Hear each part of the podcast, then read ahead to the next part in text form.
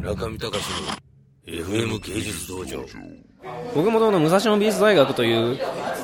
美大の映像学科ということに所属していて絵を描くような人間ではなかったんですけど家が2人とも両親が2人とも芸大出身で、まあ、なんか絵に対してはなんかいろいろとこう思うところがあったり、まあ、いわゆる小学校のクラスの中で絵が上手いやつみたいなポジションだったんですけど、まあ、なんか映像科に入ってから絵を描かなくなった。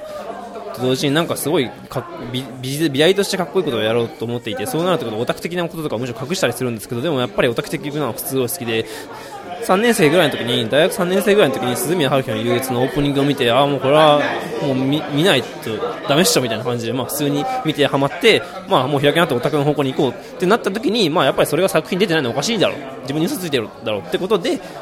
まあ、自分のなんかパソコンの壁紙とかアニメのキャラクターを使って作っていってたりしていたら最初それは1280ピクセルだったものが5000とか1万ピクセルになってて、まあ、それは3万ピクセルぐらいになった時にああまあこれは作品みたいなものなんじゃないかなと思って、まあ、そこから現実空間に落とし込む時にじゃあどうしたらいいかなってことでこう紙に出力してその上からその上から加筆したりモニターに映っているものの上に紙を置いてその上からこうトレースしたりとかいろいろとこう美術っぽいことをやってみて、まあ、少しずつ作品にしていったんですよね。まあ、映像科に行った理由っていうのは結構なんか単純でもともと高校も美術系だったんですよね大宮光陵高校っていう高校で、まあ、その高校に入ったっていうのは、まあ、なんかあの中学生の時進路相談的なやつで、まあ、なんかもううん美術の道に行かないとそれ以外の道とかは普通に無理だろうみたいなその唯一ある絵が描けるみたいなそういう得意そういう長所を生かさないと本当にこの人間はまずいんじゃないかみたいな不安を感じて、まあ、高校に行ったんですけど、まあ、高校美術科の高校ってなんか一通りやるんですよね。油絵日本画彫刻とか。そこら辺力やったんですけど映像だけなかったんですよ。まだ、まあ、映像って一応最新のメディアと扱われていてまだ科が生成されてない高校とかもあるんで、まあ、最近はもうほとんどあの映像ブース映像の部屋とかあったりしますけどそういう中で、まあ、まあ、じゃあ映像をやってみようかと。てかなんか試験が面白かったんですよね。なんか絵と文章を使って物語を作るみたいな普通のデッサンとか平面構成とかまた違うこう試験方式で、まあ、好評とか読んで見ていてすごい面白いんですよね。なんか自分が最近見た漫画とかアニメの話がそのまま使われていたりだとかすごい恥ずかしい。後で見たらなんか本当もう死にたくなるような文章とか結構みんな書いてて、あ、これは面白いと思って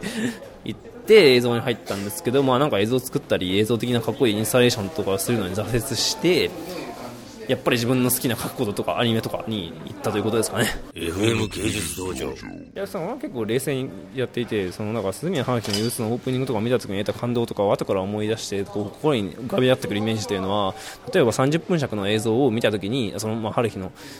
1回とかを見た後に残る感動とかっていうのは30分の尺全てが心にとどまるというわけではないんですよね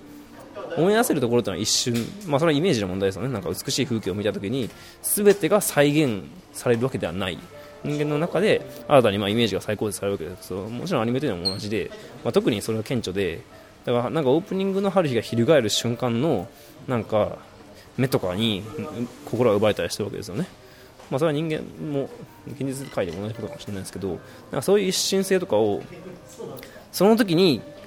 覚えた心のときめきみたいなものって結局部分でしか抽出できないんです。でアニメキャラクターってのはそれは非常に抽出しやすいんですよ。切り抜きツールとかで。目とかだけとか特にあのキャラクターの記号性と呼ばれるようなリボンとかなんか帽子とかっていうのを捉えると、まあ、その時のときめきみたいなものに一番近いのではないかみたいな風に考えていてだからまあなんか部分的に切り配して再構成してるんだそのいいとこ取りみたいな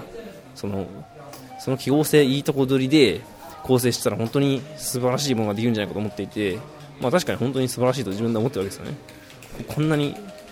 こんなにいいものがこんなに一つの画面に収められてみたいな感覚で、まあ、個人的にはすごい興奮してるんですけど、まあ、それが分からない人に伝わるか問題みたいなわけですよね。なんかアニメとか知らない人見てたらどう思うんですかみたいな。でもなんかそれで伝わったらまあこっちのもんで要は知らない人にも伝わったらそれは本当に素晴らしいものなわけですよね。で僕はそれを信じていてやっぱり僕らというか、まあ、オタクの人たちが感動しているようなキャラクターに対する愛だとかっていうのがそのキャラクターの愛がない人にもなんか通じたらあこれなんかすごいんじゃないかって思えるようなものっていうのが僕の作品の力で通じたらそれはまあ間接的にこう共有ができたみたいなところだと思うんですよね。で、まあ、アートっていうのはやっぱりそういうなんか共有